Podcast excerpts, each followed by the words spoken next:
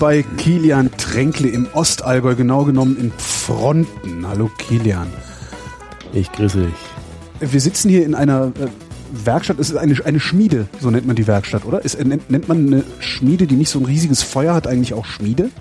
Also es ist klassisch gesehen eine, eine Schlosserei. Erstmal. Eine Schlosserei? Ja, das heißt, hier werden alte Türbeschläge und ähm, Türklinken und Türschlösser gebaut. Und wir haben aber noch zusätzlich eine, eine Schmiede in dem Sinne, dass wir nicht nur Schlösser bauen, sondern eben auch ähm, Kunstschmiedearbeiten hier tätigen. Eine Schmiede haben, was bedeutet das technisch? Also hat der, hat der Schlosser hat dann keine Schmiede. Heißt das, der hat kein Feuer, in dem er Eisen heiß macht? Oder wie muss ich mir das vorstellen? Ähm, sagen wir so, der Schmied ist ein bisschen rabiater, der Schlosser ist eher so der, der, der Feinmechaniker. Der Feinmechaniker, der ja, Grobmechaniker. Genau, genau. Also der Schmied hat halt einfach wahrscheinlich ein größeres Feuer und größere Ambosse und größere Hämmer. Wie alt ist die Werkstatt, in der wir hier sitzen? Sie sieht sehr alt aus. Die wurde erbaut 1839 als Schlosserei und Schellenschmiede und wird jetzt in, von mir in vierter Generation fortgeführt. Du bist also Schmied. Quasi. Quasi. Ähm, hast das aber nie gelernt, habe ich mir sagen lassen, von dir, bevor die Mikrofone an waren. Aber ähm, wie, wie kommst du auf die Idee, okay, klar, die Schmiede ist in der Familie, aber wie kommst du auf die Idee, Schmied werden, also die Schmiede zu betreiben, ohne dass du Schmied bist? Das scheint ja nicht dein Berufswunsch gewesen zu sein. Ja, es kam auch erst relativ spät. Also ich war halt als ähm, Jugendlicher ähm, auf dem Gymnasium, habe dann natürlich äh, mit dem Gedanken gespielt, erstmal normal was zu studieren, wie es so jeder macht nach dem Abitur. Wusstest Und, du schon was? Nee, BWL. Zum, zum Glück. Ich, ja, BWL war wirklich so die so, so der Notnagel und alle Freunde sind irgendwie haben BWL studiert und ähm, sind dann nach Bali Auslandssemester und ich war mhm. hier in Front und dachte mir so, ah, war das jetzt die richtige Entscheidung? Ähm, habe aber in der Zeit halt eben hier ganz viel mit meinem Vater in der Schmiede zusammengearbeitet und ihm anfangs erstmal über die Schulter geguckt und dann aber mit der Zeit gemerkt, dass der Schmied einfach ein unglaublich geiler Beruf ist, weil du einfach so viel mit den Händen machst und am, am heißen Feuer stehst. Ah, da muss man auch ein Fable für haben, oder? Also weil jeder Tischler wird dir auch sagen, das ist ein geiler Beruf, weil du machst halt unheimlich ja, aber ich meine, aber wenigstens brennt's nicht. Ja, genau. Ich meine, der, der, Tischler oder auch der Schreiner, der, die machen halt eher Holzarbeiten. Das ist auch auch geil. Aber mhm. der Schmied ist einfach nochmal eine ganz andere andere Liga wegen dem Feuer. Du stehst da vor einem, vor einem Feuerherd, der 1500 Grad hat, schmeißt das Eisen rein, es kommt glühend raus und du musst in ganz kurzer Zeit viele Schläger mit dem Hammer abfeuern, um, um die Glüh, Glühphase auszunutzen. Und das ist, ähm, meiner Meinung nach, gibt es keinen männlicheren Beruf, könnte man sagen. Wie kriegst du das Feuer so heiß? Einfach Holz reicht da ja wohl nicht, oder? Zum Anfeuern nimmt man Holz mhm. und ähm, dann gibt es spezielle Schmiedekohle ähm, die hat einen ganz hohen Schwefelgehalt und ähm, hat einfach einen sehr hohen Brennwert und dadurch ähm, gibt es dann in Kombination mit dem Gebläse, das von unten das mhm. Feuer an, anfaucht, gibt es dann eben Temperaturen über 1000 Grad. Was passiert eigentlich, wenn du mit dem Hammer auf das glühende Eisen haust? Abgesehen davon, dass es sich verformt. Macht das noch irgendwas aus dem Eisen? Also es ist so, die ähm, Strukturen im Eisen bleiben erhalten. Anders wie wenn du jetzt ähm, zum Beispiel ein ähm, ein Stück Eisen hernimmst und eine, eine Kante reinsägst, dann entnimmst du ja Material. Ja. Beim Schmieden ist es anders. Dadurch, dass wir das ähm, Eisen heiß machen und verformen, bleibt, bleibt die Eisenstruktur im Eisen erhalten und ist dadurch deutlich stabiler, als wenn man jetzt etwas abträgt vom Material. Was schmiedest du denn eigentlich den ganzen Tag? Also die, wie ist denn der Plural von Jesus? da hängen Jesen. Es gab nur hängen, einen Jesus. Da hängen Jesen an der Wand. Nein, machst du, machst du denn auch diese Türbeschläge, die ich hier sehe und sowas? Äh, arbeitest du da auch noch dran oder machst du tatsächlich nur die Schellen, die ich hier liegen sehe? Also auch, auch die Türbeschläge, aber in erster Linie eigentlich die, die Kuhschellen. Das ist so mein Fable. Äh, als ich mir darüber Gedanken gemacht habe, wie die Dinger heißen, die um die Hälse der Kühe hängen und, und Geräusche so machen. Toll klingen. Genau. Da habe ich gelernt, das heißt Glocke. Jetzt sagst du Schelle. Was ist der Unterschied zwischen einer Schelle und einer Glocke? Der Unterschied ist der folgende, und das ist auch ganz einfach zu erklären. Die Glocke wird gegossen. Heißt, das ist ein, ein, ein Gussmaterial, mhm. wird in eine fixe Form rein gegossen. Ähm, dabei kommen Klänge raus, die eher, eher hochtönig sind. Mhm. Ähm, und in der Regel klingen sie alle gleich, weil sie ja natürlich alle in dieselbe Form gegossen werden. Der Unterschied zur Schelle ist der folgende, dass die Schelle in der Freiform von Hand geschmiedet wird. Das heißt, es gibt kein, keine Form, keine Passform, in die es reingeschmiedet wird, sondern wirklich jede Schelle ist ein Unikat Mhm. und hat dadurch auch einen einzigartigen Klang. Ähm, und die Schelle ist vom Klang her auch ähm, anders anzusiedeln als die Glocke. Die hat einen eher erdigen, so eine Art Urklang, weißt du was, ein bisschen derberes. Mhm. Und in der Kombination mit der Glocke entsteht dann so dieses Weidegeräusch, was man, was man kennt, wenn man mal in den Bergen war. Stimmt, der Kirchturm äh, äh, läutet irgendwie in der Ferne und die Kühe laufen im Vordergrund durch. Genau so schaut's aus. Kannst du denn den Klang, also wenn, wenn jede Schelle ein Unikat ist und das in der Freiform, die in der Freiform geschmiedet wird, kannst du den Klang denn überhaupt beeinflussen? Oder ist es auch für dich dann immer ein Glücksspiel, was dabei rauskommt? In der Regel, ähm, wir haben lange Zeit haben wir versucht, ähm, dem Ganzen auf, auf die Schliche zu kommen, woran es liegt, welche, welche Form, welchen Klang erzeugt. Aber selbst wenn ich jetzt ähm, 20 Schellen mache und wirklich darauf achte, dass sie eine, alle eine gleiche Form haben, selbst dann ähm, gibt es dann einen Unterschied von, von hoch nach tief. Mhm. Also wenn ich die alle dann nebeneinander stelle, 20 Stellen vor mir und dann läute ich sie alle einmal durch und sortiere sie von hoch nach tief, dann merkt man einfach, obwohl die Form exakt die gleiche ist, klingen sie alle unterschiedlich. Und seitdem haben wir das aufgehört. Wir, wir machen nur noch Schellen, die einfach gut klingen. Das heißt, wenn sie nicht gut klingt, wirfst du sie weg? Dann kriegt sie der Bauer, den ich nicht so gern mag. Wie fängst du an, so eine Schelle zu machen? Also womit fängst du, nimmst du, nimmst du ein Stück Eisen und haust da so lange drauf rum, bis es äh, dünn und krumm ist? Genau, also ganz wild Ja, mit zwei Händen links und rechts und das Ding fliegt du durch die Luft, genau. Zur Not, wenn ich keinen Hammer habe, nehme ich die Hand noch dazu, weiß der Geier. Ähm, mein Großvater hat angefangen ähm, aus alten Sägeblättern von der von der großen Holzsäge, diese Mhm. riesengroßen Sägeblätter herzunehmen, weil das einfach ein ganz hochwertiger Stahl ist. Ähm, in der Regel macht man es aber so, man ähm, nimmt ein Flachblech, schneidet dort die, eine Rohform der Schelle aus und gibt dann diese Rohform, dieses Stück Blech ins Feuer hinein und fängt an, dieses Blech zu verformen. Und Schlag um Schlag ähm, fängt es an, sich diese Schelle, die Schellenhälfte, muss man ja sagen, ähm, an zu formen. Und das ist dann eben nach Geschick des Schmiedes, welche, welche Form er herbeizaubern möchte. Muss es dazu rotglühend sein oder reicht dass es heiß ist? Also idealerweise möchte man sogar weißglühend haben. Weiß, oh. Ja.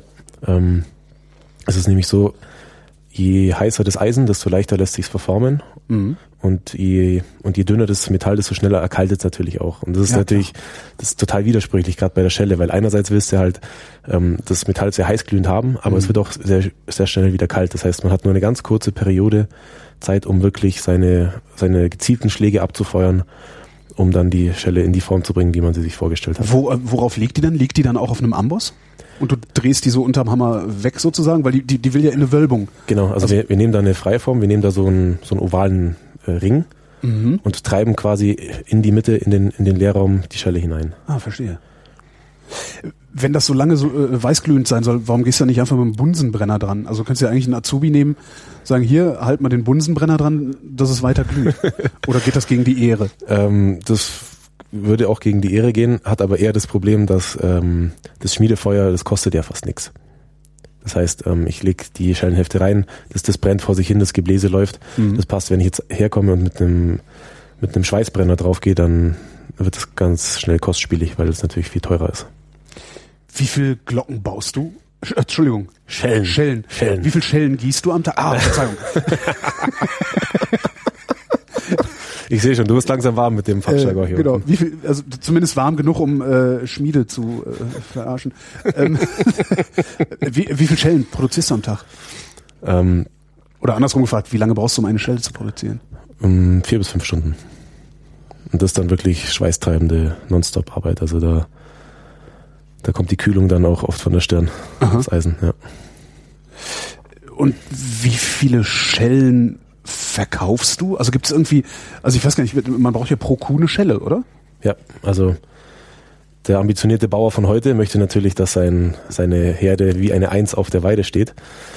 Und dementsprechend braucht natürlich auch jede Kuh eine Schelle und natürlich am besten eine von uns handgefertigt. Das heißt, es gibt auch Industrieschellen. Genau, aber die sind dann eben langweilig und Das sind die Dinger, die man im Souvenirladen dann kriegt wahrscheinlich. genau, ne? das sind dann die Dinger, die man aus dem Urlaub geschenkt bekommt und sofort wegschmeißt. Und neben die Gondel stellt vom letzten Urlaub. Genau. Ähm, wie lange hält so eine Schelle? Also ist das, ist das eine Gelddruckmaschine? Weil Kühe gibt's immer, immer wieder, also ist jetzt nicht so, dass Nee, Kühe die halten schon ziemlich lang. Also Ja? Wir geben da richtig äh, viel. Also unser, unser Wissen ist halt schon so lang, dass die, dass wir die Schellen so nachbearbeiten können, dass die locker 100 Jahre halten. 100 Jahre? Ja, da schon einer her. Ähm, das Wissen, von dem du sprichst, wo kommt das her? Äh, überliefertes Wissen aus, aus drei Generationen Schmiedemeistern hier in der, in der Schmiede. Ist das irgendwo notiert? Oder ist das ein Gefühl, das dir vermittelt wird, während du mit deinem Vater. Es ist schon, es ist schon eher von, von Mund zu Mund, von Kopf zu Kopf. Ähm, das wirkliche Wissen hat man, hat man in den Händen, im Gespür. Mhm. Und das kann man nicht theoretisch vermitteln, das kann man nur lernen, indem man Wochen, Monate, Jahre zusammen mit dem Meister arbeitet. Wie lange hast du gebraucht, um eine erste ordentliche Schelle? Boah, frag mich nicht. Ich glaube, ich habe da locker zwei, drei Tage dran Ach, das geht ja. Ich dachte, du erzählst jetzt Jahre. Äh, also.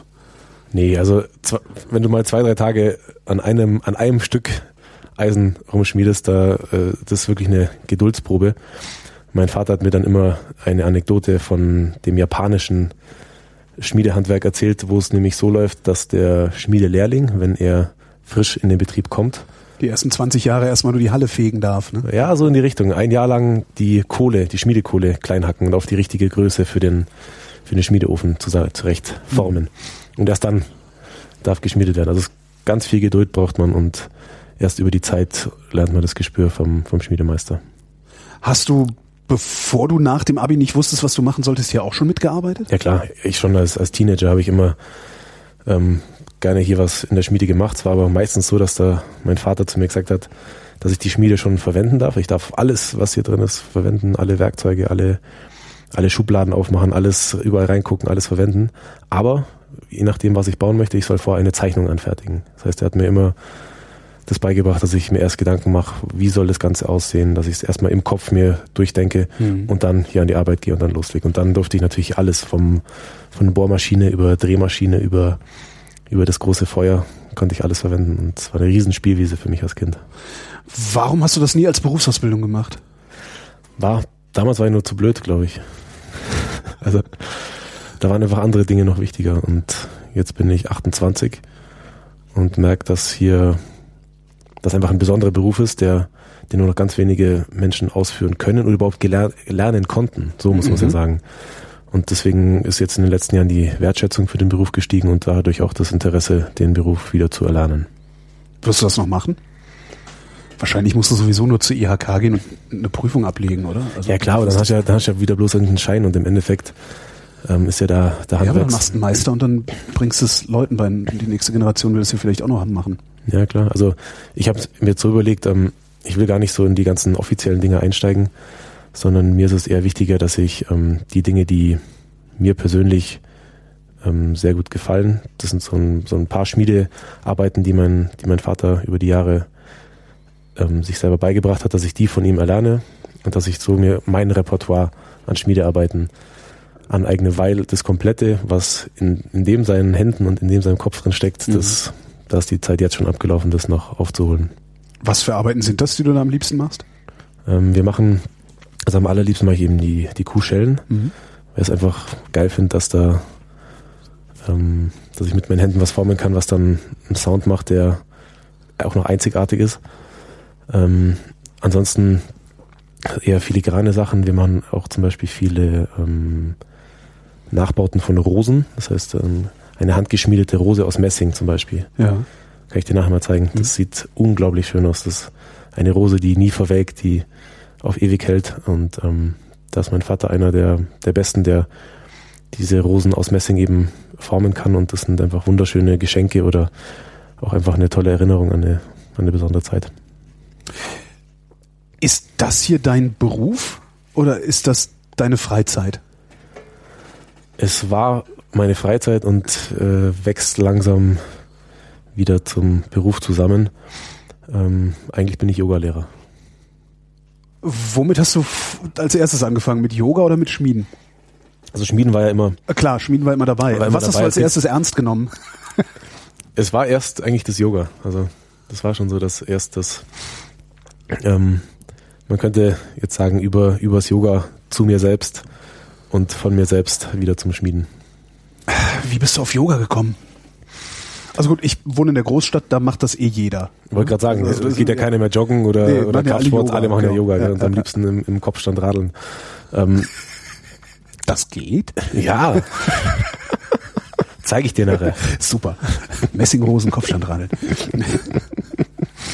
Ähm, ich habe schon immer eine Faszination für fernöstliche Weisheiten gehabt und Mhm. da war Yoga einfach ganz naheliegend. Was ist Yoga? Ich habe es noch nie gemacht. Ich, ich jogge noch. Okay, du bist noch. Ich bin alt. Nee, ich glaube, Yoga ist wirklich ein, eines der, ich nenne es jetzt mal, Bereiche, wo die meisten Leute ein riesiges Interesse haben. So, hast du schon mal Yoga probiert? Hast du schon mal, ah, der macht jetzt auch Yoga oder hier Yoga? Und auf der gleichen, zur gleichen Zeit, wo die Leute überhaupt keinen Plan haben, was es eigentlich ist. Ja, Ähm, man kennt halt nur aus dem Fernsehen irgendwie, da steht dann einer und macht irgendwelche komischen genau, man, man geht aus, geht davon aus, es sind irgendwelche Verrenkungen. Genau. Man, man bezieht sich rein auf die, auf die körperliche Praxis des Ja. Yoga. Was auch für uns Westler ganz gut ist, weil wir sitzen so viel. Wir Mhm. werden total unbeweglich, wir kriegen Kreuzschmerzen. Und da setzt halt das Yoga über seine Körperpraxis an, dass der Körper durch diese, durch die Yoga-Haltungen wieder in seinen Ursprungszustand versetzt wird. Das heißt, die Beweglichkeit ähm, wird wieder ähnlich gut wie von einem, von einem Kind. Mhm. Kinder haben ja kein Problem. Die können die Zehen berühren, die können Purzelbäume schlagen, die sind topfit. Erst über die Zeit wird der Körper steif. Wird die Demütigung immer stärker. Genau. Und da setzt eben das Yoga an, dass du, dass du über Körperübungen dein, den, wieder den Ursprungszustand des Körpers erreicht, damit die intelligenten Systeme, die in deinem Körper arbeiten, die Selbstheilungsmechanismen, die ja permanent dich am Leben halten, Mhm. dass die wieder besser funktionieren können. Gibt es da irgendwas, wo man klein anfängt? Also gibt es irgendwas, was man zu Hause machen könnte, dass du sagst, ja, mach doch jeden Abend den doch einfach mal deine Oberschenkelmuskulatur. Da komme ich jetzt drauf, weil ich jeden Abend meine Oberschenkelmuskulatur dehne. Fern, ah, deswegen hast du so, so Na, mein, mein, mein, mein, ich, ich habe kaputte Knie und Ah. äh, wenn die Oberschenkelmuskulatur ordentlich gedehnt ist, dann kümmern die sich kümmert die sich um die Kniescheibe, Aha. so dass ich nicht zur Physiotherapie muss, um die Kniescheibe in Ordnung gebracht zu kriegen. Siehst du? Das ist eigentlich das beste super- Argument für Yoga. Ja, natürlich. du, die Leute äh, kommen zu mir mit Rückenschmerzen, Ja. ähm, sagen, ja, ich habe gehört, ich soll mal Yoga probieren, machen dann bei mir ein, zwei Monate Yoga, Rückenschmerzen gehen weg, Mhm. aber sie machen weiter Yoga.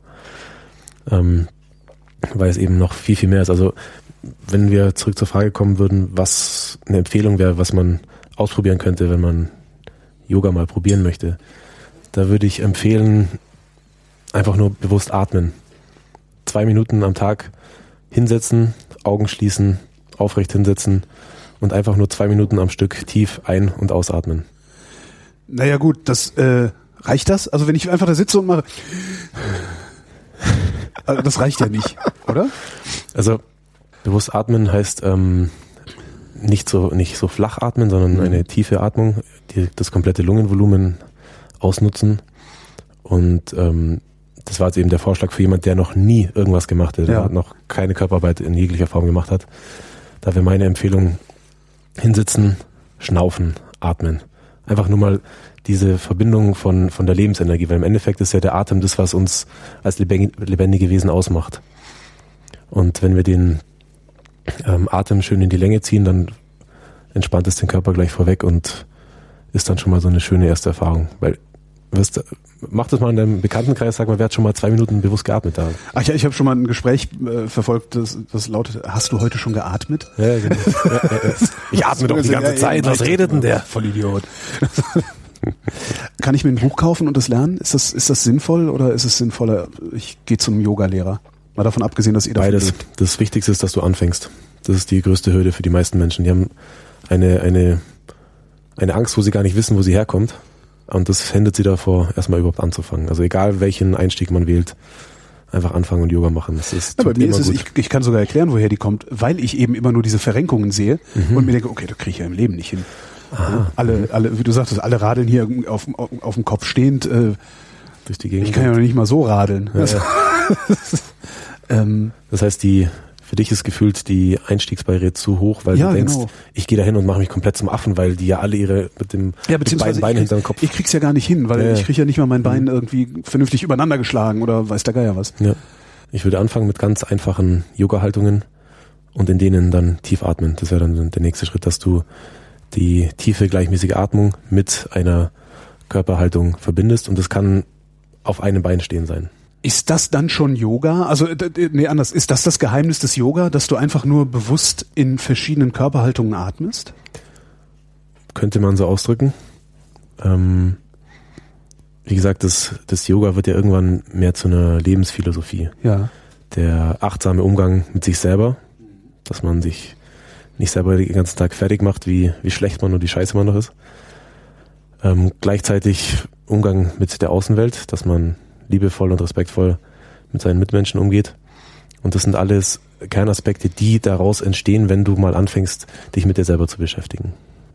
Wie oft in der Woche geht man zum Yogalehrer, wenn man zum Yogalehrer geht? Ist das was, was man überhaupt quantifizieren kann? Also weil eigentlich, wenn du sagst, na, setz dich doch einfach mal zwei Minuten hin und atme, kann ich halt auch jede Stunde machen. Mhm.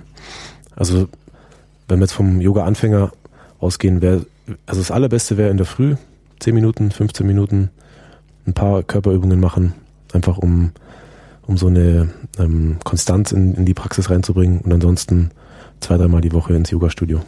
Was machst du morgens?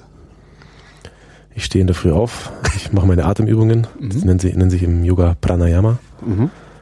Ähm, sind dazu da, um einfach den, den Geist wach werden zu lassen.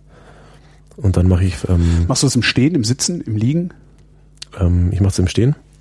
Mache danach verschiedene Lockerungsübungen, um den Körper erstmal zu mobilisieren, aufzuwecken. Und danach habe ich meine unterschiedlichen Yoga-Praxisen von unterschiedlichen Yoga-Stilen beeinflusst. Also das ist jedes Mal was Neues. Gibt es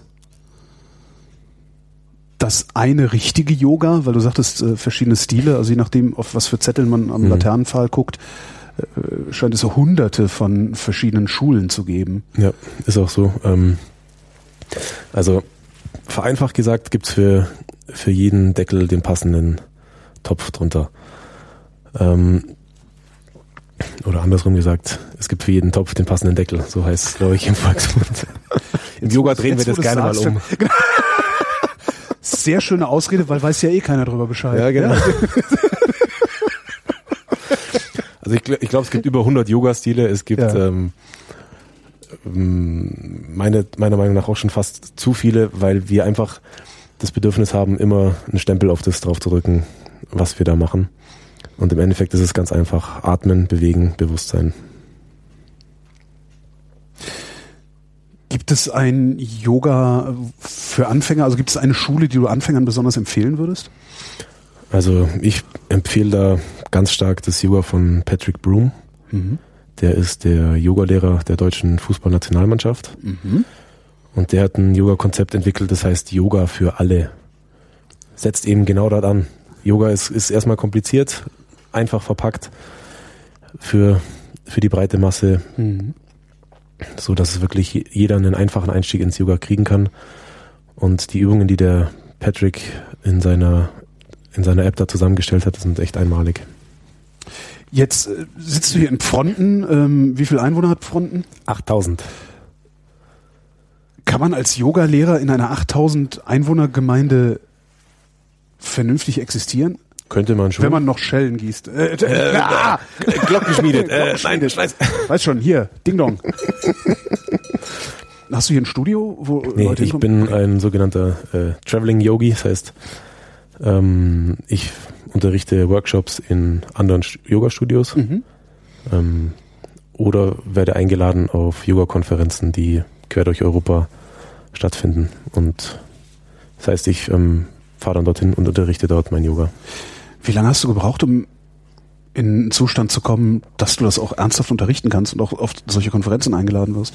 Mhm. Also angefangen hat das Ganze 2008 und so richtig eingestiegen ins Unterrichten bin ich in 2012.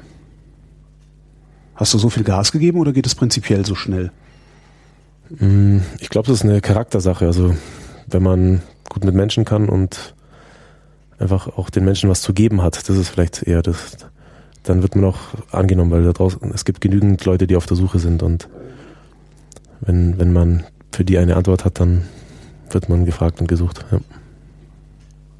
Welche Antwort gibst du den Leuten?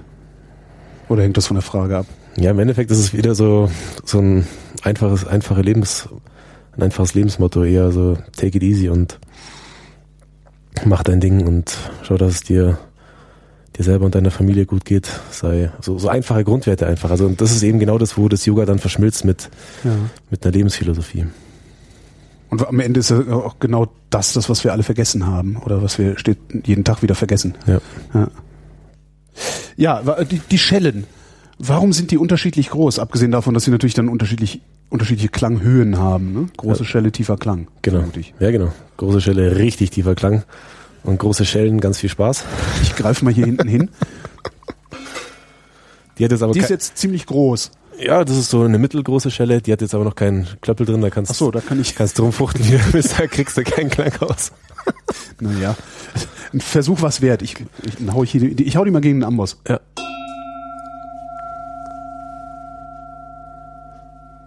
Ein Traum, ha? Vor allen Dingen, wie lange die nachschwingt, das ist, äh, hätte ich jetzt nicht gedacht. Ja, frag mal die Kühe, da freuen sie sich. Die freuen sich darüber, wenn. Woher willst du? äh, Also abgesehen davon, dass ich dir nicht glaube, dass du weißt, wann sich eine Kuh freut und wann nicht. Okay, das, du hast jetzt. Na gut. Ähm, ich schneide dann meine Verblüffung raus, dann hört sich das hinterher so an, als wäre das wirklich so, dass Kühe sich freuen. Machen, reagieren Kühe auf die Schellen, die sie um den Hals haben?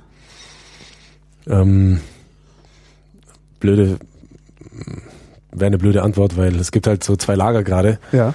Es gibt halt die Verfechter der Tradition, die sagen, es gab schon immer ähm, die Schellen um den Hals der Kuh und dann gibt's jetzt die, die äh, Naturschützer, die sagen, das ist doch ganz, ganz laut für die Kuh und die arme Kuh und die arme Kuh.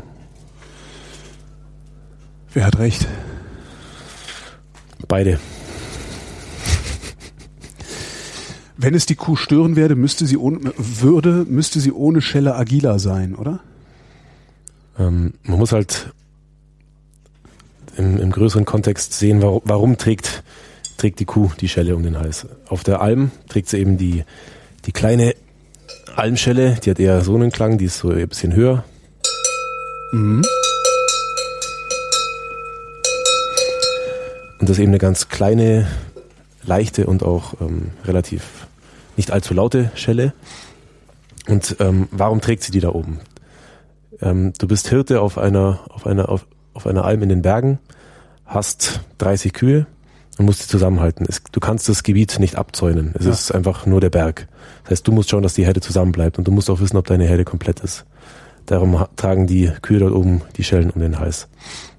Damit der Hirte am Geläut erkennen kann, ob seine Herde komplett ist, weil wenn du 20 Jahre da oben warst, dann hörst du einfach am Geläut, das durch die Luft klingelt, ob wirklich alle Kühe da sind oder nicht. Kann es dir dann auch passieren, dass der nächste Hirte äh, versehentlich seine Kuh in deiner Herde verloren hat und äh, dann alles durcheinander kommt? Das kann, Also hö hören die Hirten auch die eine Kuh, äh, diese eine Kuh raus bei den Schellen? der, der gute Hirte erkennt seine Herde wirklich am Geläut. Ja. Wie viele äh, Schellenmacher oder Schellenschmiede? Schellenschmied. Schmel Schellenschmiede. Ja. Wie viele Schellenschmiede gibt's? Ähm, kann man an wenigen Händen abzählen. Es gibt nicht mehr allzu viele. Also hier im, sag ich mal, im, im südbayerischen Raum, in der Schweiz und Österreich natürlich, Hm. da gibt es auch noch sehr, sehr viele. Aber ist natürlich ein auf dem, auf dem Rückgang dieser, dieser Betriebe. Ist das was, was so eine alten Spezialität ist oder gibt es auch anderswo auf der Welt? Also überall, überall dort, wo, ähm, wo Tiere frei rumlaufen und man schauen muss, dass die Herde beisammen bleibt, muss irgendein ein Klangobjekt an dem, an dem Tier dran sein. Jetzt stell dir vor, es ist irgendwie Nacht, es kommt ein Gewitter Hm. und, auf ein, und eine deiner Kühe meint, sie muss jetzt hier auf Rambazamba machen und mal den Berg auf der anderen Seite anschauen. Sobald die Herde sich anfängt zu bewegen und ins Laufen kommt, hörst du als Hirte das und kannst natürlich sofort reagieren. Das heißt, es ist einfach so eine Verbindung über den, über den Klang von der, von der Herde zum Hirten. Was für Materialien benutzt du? Ist es immer Eisen oder nimmst du auch mal, weiß nicht, Kupfer? Gibt's auch Kupferschellen? Mhm. Gold? Ich, keine Ahnung. Also wir können alles machen, gell? Also wenn Ja. du jetzt herkommst und sagst, ich will eine, angenommen, du bist jetzt ein, ein, ein russischer Oligarch und möchtest eine Schelle aus Gold. für deine Lieblingskuh. Ja, genau. Dann kriegen wir das natürlich auch hin. Mhm. Aber in der Regel verwenden wir normales Eisen oder beziehungsweise Stahlblech. Und das ist, das ist das, woraus auch Autos gebaut werden, Genau. letztlich. Ja. Also könntest jetzt, solltest du nicht machen, könntest jetzt auch in Berlin ein Auto hingehen, ein Stück Blech runterreißen und dir eine Schelle draus formen. Oder du rufst bei mir an, Also wäre der einfache Weg. Wäre der einfache Weg, zumal ich nicht so einen Ofen habe. Ja, ja, stimmt, stimmt. Der Ofen wäre das Problem, ja. Das ist ein Riesenproblem. Genau, also es ist eben, in der Regel ist es ähm, Eisen- und Stahlblech, was, Mhm. was verwendet wird, in, in einer Stärke von 1 mm bis 3 mm. Ähm, und auch der, der Bügel, wo der Lederriemen später festgemacht wird, und der Schlegel, Klöppel, der die Schelle zum Klingen bringt, sind auch alle aus, aus Eisen. Hm. Wie kriegst du die schwarz? Werden die lackiert hinterher? Nein, da gibt es eine ganz tolle Schmiedetechnik. Ja. Ähm, wenn wir die Zeit haben, zeige ich dir das auch noch. Da können wir nachher noch ein kleines Feuer reinmachen. Gern. Und dann ähm, zeige ich dir das mal. Und zwar in der Schmiedekohle ist ganz viel Schwefel enthalten. Mhm. Und wenn man jetzt das, ähm, der Vorgang ist der folgende, man macht das Schmiedefeuer fast aus, also macht das Gebläse ganz, ganz klein, tut frische Kohle auf das Feuer oben drauf und dann fängt es an so zu schwielen. Dann kommen da so, so Gase, lösen sich aus der, aus der Schmiedekohle heraus. Mhm. Und diese, ähm, diese Rußpartikel und, und diese ganzen Stoffe, die sich da aussondern, ähm, die werden dann sozusagen dann in die Schelle hineingebrannt. Das ist quasi wie eine Imprägnierung fürs, für das Eisen. Und das ist ein super Allwetterschutz. Klar, es ist ja nicht rostfrei, ne? Richtig. Ja.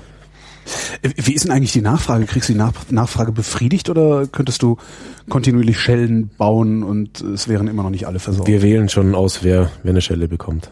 ist wirklich so. Also hier kann nicht jeder reinmarschieren und sagen, oh, ich hätte gerne eine Schelle, macht mir eine bitte. Und äh, also wir schauen schon in der Regel, dass die, dass nur die Bauern eine Schelle bekommen. Oder eben, wenn jetzt jemand einen Geburtstag hat, eine, ein Jubiläum, so in diese Richtung oder als Hochzeitsgeschenk und man den vielleicht auch noch kennt, dann stehen die Chancen schon besser, dass man so eine Schelle bekommt. Wenn so ein Bauer eine Schelle kaufen kommt, wie viele kauft er denn? Kauft er dann eine oder kauft er 30? Es ist, es gibt keine Standard Okay. Abfertigungen. Das ist immer individuell. Manche bringen ein paar alte Schellen vorbei zum Reparieren, Mhm. andere wiederum, ähm, Wie repariert man Schellen? ja, Also wenn ein Stück rausgebrochen ist beispielsweise so, kannst du die flicken? ja, dann flickt man es wieder rein, kann man reinschweißen. Und das machst du dann mit einem normalen Schweißbrenner. Genau. Was kann da noch kaputt gehen? Ich überlege gerade. Der Schlegel kann zum Schlegel. Beispiel Rausfallen? rausfallen irgendwann oder verloren gegangen sein und man muss einen neuen Schlegel reinmachen. Hm. Ist halt alles immer mit den Händen, weißt du, das ist halt das Geile dann. Aber ist das denn ein gutes Geschäft, wenn so ein Ding 100 Jahre hält? Also Aha. ich rede jetzt äh, tatsächlich, ne, also unter rein marktwirtschaftlichen Aspekten, äh, unter Nachhaltigkeitsaspekten ist das eine wunderbare Sache. Aber kannst du davon leben? Ähm, rein vom Schellenschmieden könnte ich nicht leben. Das wird erst durch meine Tätigkeit als Yogalehrer und Unternehmer noch ausgeglichen. Unternehmer, Mhm. Schellenschmied, Ja, Produktdesigner. Produktdesigner. Was, Ja. für- was für Produkte designst du? Ähm, viele unterschiedliche. Das erfolgreichste ist ein Yoga-Kopfstandhocker. Ja, das ist auch sowas, ne? Yoga ist immer mit Kopfstand, darum mache ich es mal lieber gar nicht, weil ich keinen Kopfstand kann. Jetzt hast du einen Hocker gebaut, der steht ja da in der Ecke, ich sehe ihn. Mhm. Auf dem kann jeder einen Kopfstand, heißt Genau. es. Fangen wir mit dem Kopfstand an. Warum sollte man den überhaupt machen? Man, meine, wenn Gott gewollt hätte, dass Das wir auf dem dem- Kopf stehen, dann hätte er uns doch Füße als Ohren gegeben. das würde übrigens lustig ausschauen. Stimmt. Ja. da sehe ich jetzt schon den einen oder anderen sein, sein Photoshop gerade starten. Na, wozu ist der gut, der Kopfstand? Kopfstand ist die effektivste Yoga-Haltung, weil du die Schwerkraft um 180 Grad drehst. Ist für den Körper anfangs erstmal ungewohnt, weil wir es nicht nie praktiziert haben. Wir kommen so aber auf die Welt. Ja, das heißt, es ist, es ist kein unnatürlicher Zustand, sondern der Mensch kann sich in, in jede noch so erdenkliche Lage hineinversetzen und darin bewegen. Nur wir machen es eben nicht mehr. Und deswegen ist der Kopfstand das Allheilmittel für uns im Westen, weil es die effektivste Yoga-Haltung ist, die man praktizieren kann. Jetzt müsste die Frage kommen, warum? Ja, eben. Ich, na, ich überlege gerade, ob ich ob es mir selber herleiten kann, aber ist jetzt auch für die Hörerschaft blöd, wenn ich, ich selbst drauf. Warum? Es hat eben mit der, mit der Schwerkraft und den Anpassungserscheinungen im Körper zu tun. Mhm. Kannst dir ganz einfach vorstellen, ähm, eine Flasche Apfelsaft mit einem Bodensatz. Wenn du den ganzen Tag aufrecht stehst, aufrecht gehst, dich abends nur noch flach hinlegst, der Bodensatz, der kommt nicht mehr hoch. Na, du bist abends auch einen Zentimeter kürzer als morgens. Siehst du, man, man sackt zusammen. Äh, wenn wir uns jetzt auf den Kopf stellen, wird einfach das komplette Blutkreislaufsystem so gefordert, Mhm. Weil die Schwerkraft in die andere Richtung funktionieren muss. Das heißt, das Herz muss das Blut nach oben drücken und Ja. das fließt von selber zum Herzen zurück. Und infolgedessen entstehen ganz viele Anpassungserscheinungen im Körper, dass du einfach fitter, kräftiger wirst und weshalb diese Yogis in Indien auch alle über 100 Jahre der Reihe nach werden, weil die einfach täglich in der Früh einen Kopfstand üben. Das ist jetzt aber auch aus dem Reich der Legenden, oder? Ist das äh, nachweislich der Kopfstand? Also in, in allen Yogaschriften kannst du nachlesen, dass der Kopfstand der König aller Haltungen Ja. betitelt wird. Wie komme ich denn damit zurecht oder wie kommt man damit zurecht, dass einem dann das Blut in den Kopf schießt, wie blöde? Ich, alleine das muss man ja schon mal aushalten. Ja, das ist am Anfang, es ist eben so, die ersten paar Male denkst du, du verreckst fast. Ja. Wird dann aber mit der Zeit besser. Das heißt, von Mal zu Mal üben, durch tägliche Praxis, ähm, wird es eben immer besser und der Körper passt sich an und du wirst fitter und schon nach einem Monat kannst du eine Minute im Kopfstand stehen. Wenn du einen Kopfstand üben kannst. Bei mir war es ja so, ich war eben in meiner ersten Yoga-Klasse. Der, der Lehrer macht eine super tolle Yoga-Klasse, ich war fasziniert und am Ende sagt er, so und jetzt machen wir alle den Kopfstand. Und dann schaue ich mich so um und denke mir so, okay, ich habe noch nie Kopfstand gemacht, mal gucken, was die anderen so machen Ja. und stelle fest, der Großteil der, der Klasse konnte gar keinen Kopfstand üben. Und so kam das Ganze dann ins Rollen, dass ich mir überlegt habe, wenn der Kopfstand doch die effektivste Yoga-Haltung ist, die es gibt, ihn aber fast keiner kann, dann muss da doch irgendwas her, damit die Leute das einfach machen können. Und so ist eben dann der, der Kopfstand Hocker entstanden, der anfangs noch Kopfstand Hocker hieß, bis dann ein Name her musste, der ein bisschen attraktiver klingt und so entstand dann eben der Feed Up. Füße hoch. Wie macht man denn eigentlich einen Kopfstand? Also man steht ja nicht wirklich auf dem Kopf, oder? Mhm, Es ist ein, unter, ein unterstützter Unterarm slash Kopfstand. Heißt, ähm, du hältst ähm, die Ellenbogen Ja. und die, und die Hände sind auf dem Boden und den Kopf platzierst du in die Nähe der Hände Mhm. und drückst dich dann nach oben. Das heißt, ähm, die Balance hältst du auch mit den Unterarmen. Mhm. Und idealerweise drückst du dich natürlich mit, voll, mit voller Kraft raus, sodass du richtig schön im Kopfstand drinne stehst. Und das muss ich mit dem Stol, äh, mit dem Hocker, mit dem Feed up nicht mehr machen? Richtig, weil jetzt gesetzt im Fall, du hast eben nicht die Kraft, um dich da zu halten. Was passiert? Das Gewicht lässt nach und du verlagerst das Gewicht auf die Schädeldecke. Genau. Und dann bist du drei Zentimeter kürzer. Dann, dann, dann läufst du rum wie so ein, wie so ein zusammengestauchter Mensch. Ja. Ähm, beim Feed-Up ist eben genau der Vorteil, dass der Kopf gar nicht belastet wird, sondern das komplette Körpergewicht ist auf den Schultern und dadurch ist es sicher für jedermann und jede Frau. Ich werde das nachher mal ausprobieren wollen und du musst ein Foto machen davon. Mache ich sehr gerne. Ich werde es nicht veröffentlichen. Ich aber. nee, wie gesagt, ich mache seit seit über fünf Jahren bin ich auf Konferenzen unterwegs und Ja. und laufe auch oft durch die Fußgängerzone und ich habe noch keinen erlebt, der damit nicht die Füße hochkriegt. Du läufst damit durch die Fußgängerzone Ja, zwangsläufig, Leute wenn an, oder? Nee, oder Leute quatschen mich an oder weiß der Geier, ich bin jetzt halt auch kein nicht auf den Mund gefallen. Das Ja. heißt, wenn ich irgendwo hin unterwegs bin zu einem Workshop und ich habe gerade meinen Stuhl dabei, werde ich natürlich gefragt, was ist denn das? Oder, Mhm. oder im Café werde ich angesprochen und ähm, es ist wirklich so, ich habe ich hab noch faktisch keinen erlebt, der es nicht geschafft hat. Wow. Die 100% Kopfstandgarantie. Ähm, baust du die auch selber?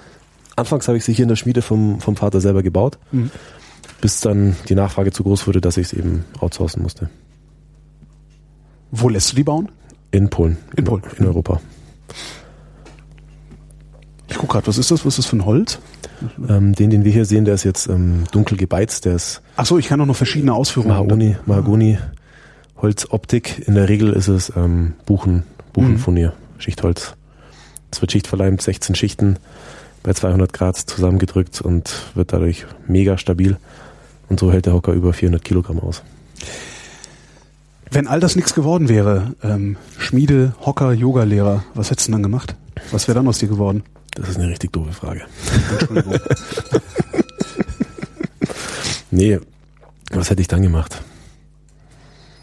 Ich glaube, ich wäre nach wie vor auf der Suche, so wie viele ja. viele Menschen auch, die sagen, ich mache zwar was, ich habe einen Job und ich verdiene mein Geld, aber so richtig erfüllen tut's mich doch nicht. Und bei mir ging's eben in die richtige Richtung, als ich angefangen habe, hauptsächlich nur noch die Dinge zu tun, die mir wirklich Spaß machen. Hat dich jemals ähm, hier aus der Provinz weggezogen in die Großstadt? Ja, ich habe sogar mal Weil ne, junge Menschen, die auf dem Ja. Land aufwachsen, habe ich ja auch. Also ich, ich wollte so schnell weg. Mhm. Also ich habe schon als, als Jugendlicher bin ich viel rumgereist und von dem her mhm. ähm, habe ich viel von der Welt gesehen und habe auch in, in München und Berlin schon ähm, gelebt und von dem her ist es jetzt aus der jetzigen Perspektive wieder fast schon wieder schön hier zurückzukommen, weil ich jetzt mit den weltlichen Augen sehen kann, was man hier im Süden in den Bergen einfach für eine hohe Lebensqualität hat. Woher kommt die hohe Lebensqualität? Naturverbundenheit, mhm. einfaches Leben. Gar nicht versuchen, irgendwie auf dem Mond zu landen, sondern erstmal gucken, dass die, dass die, dass die Kühe nicht weglaufen. Ja. So einfach, ein einfaches, gutes Leben. Ja. Würdest du den Städtern empfehlen, aufs Land zu ziehen? Hierher zu kommen? Ich würde jedem Städter mal empfehlen, dass er für eine Woche auf den Bauernhof geht und barfuß die ganze Woche lebt, ohne Schuhe. Mhm. Das wäre so ein Ding, das muss man einfach mal gemacht haben, um einfach wieder mal den Kontakt zur Erde zu spüren. Der einfach so verloren geht, wenn du, wenn du den Baum nur aus dem Park kennst und, und, und die Kuh nur von der, von der Schokoladenverpackung. Wenn du dir jetzt die Region hier so anguckst, also ähm, kleine Orte, äh, landwirtschaftlich geprägt im Wesentlichen, mhm. ähm, hat das eine Zukunft oder hat es keine? Ich hoffe doch. Ja gut, auf, hoffen tun wir das ja. alle, weil es hier sehr schön ist. Ja, natürlich alles auf dem Rückgang. Die Dialekte sind auf dem Rückgang. Genau. Die Zahlen in Städten nehmen, nehmen rabiat zu. Ähm, vor allem junge Leute. Es gibt ja Landstriche, da leben nur noch alte Leute. Gerade ja. im, im, Osten habe ich ja. mir sagen lassen, gibt es da ganz viel. Ähm, und gerade deswegen ist es eigentlich wichtig, dass man auf dem, auf dem Land ein Angebot schafft, wo junge Leute sich einfach auch noch gesehen fühlen. Und ich meine, was hier natürlich ein, ein, ein riesengroßes Plus ist, ist, ist das Sportangebot. Man kann ja halt äh, Berg wandern, klettern, Radfahren, Mountainbiking, schwimmen gehen in einem, im See und im Winter der, der komplette Wintersport. Also von dem her glaube ich, ähm, stehen die Chancen schon ganz gut, dass die Leute auch noch in Zukunft auf dem, mhm. auf dem Land leben wollen. Gehst du davon aus, dass du die Sachen, die du machst, also Yogalehrer und äh, Schellenschmied, bis zum Lebensende machen wirst? Also ich würde sagen, dass man als Mensch sich immer dann wohlfühlt, wenn man Dinge tut, die einem Spaß machen, gut tun oder wo man das Gefühl hat, dass, dass sie etwas bringen. Und von dieser Sichtweise aus kann ich mir auf jeden Fall vorstellen, ähm, weiterhin oder bis zum, bis zum Lebensende mit, mit Yoga und ähm, mit der Schmiedearbeit hier was zu tun, weil die Schmiedearbeit ist einfach für mich arschgeil, weißt, glühende Eisen bis, bis, bis zum letzten Tag.